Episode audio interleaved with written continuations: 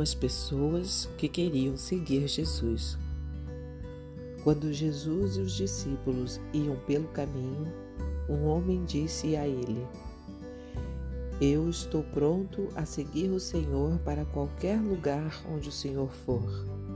Então Jesus disse: As raposas têm as suas covas e os pássaros os seus ninhos, mas o filho do homem não tem onde descansar.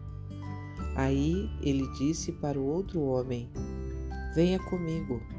Mas ele respondeu: Senhor, primeiro deixe que eu volte e sepulte o meu pai. Jesus disse: Deixe que os mortos sepultem os seus mortos, mas você vá e anuncie o reino de Deus. Outro homem disse: Eu seguirei o Senhor, mas primeiro deixe que eu vá me despedir da minha família. Jesus respondeu: Quem começa a arar a terra e olha para trás não serve para o reino de Deus. Este trecho encontra-se no livro de São Lucas, no capítulo 9. E eu sou Ruth Maciel e quero ler para você uma mensagem do presente diário. O título de hoje é Tudo. Qual é o preço de seguir ao Senhor? O texto da leitura bíblica mostra três reações de pessoas que acompanhavam Jesus.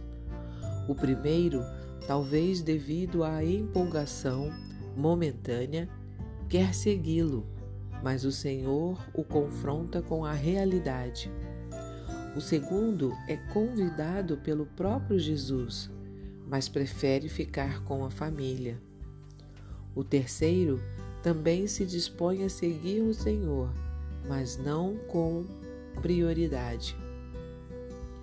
Quer antes encaminhar sua vida Três homens que, de certa forma, calculam o preço de seguir a Jesus e concluem que há outros aspectos da vida tão ou até mais importantes.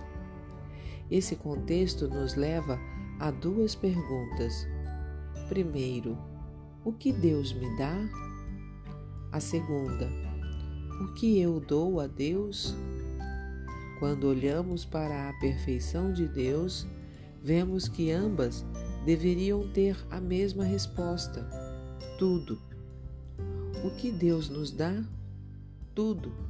Amor absoluto, cuidado total para todo o nosso ser, perdão completo que cobre todos os nossos atos de rebeldia contra Ele, uma solução perfeita que leva à vida eterna e o que ele pede em troca?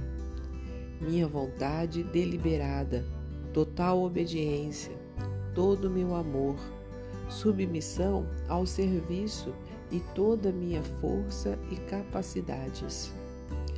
Esse é o preço. Mas isso é possível? Parece que não. Mas por que não seria?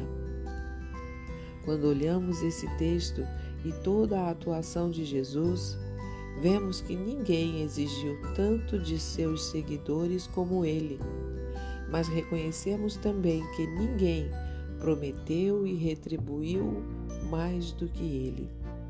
Ele mesmo pagou na cruz o preço necessário para sermos seus amigos e irmãos.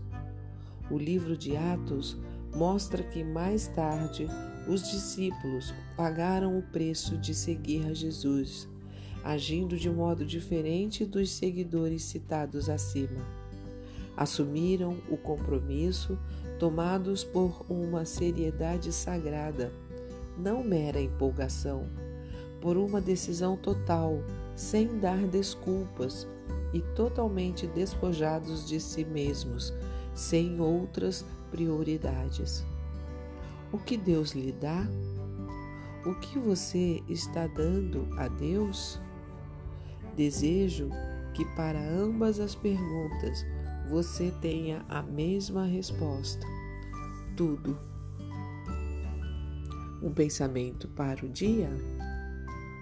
Tudo, ó Cristo, a ti entrego. Se você gostou, compartilhe com outras pessoas, porque a palavra de Deus nunca volta vazia. Tenha um bom dia. Fique na paz do Senhor.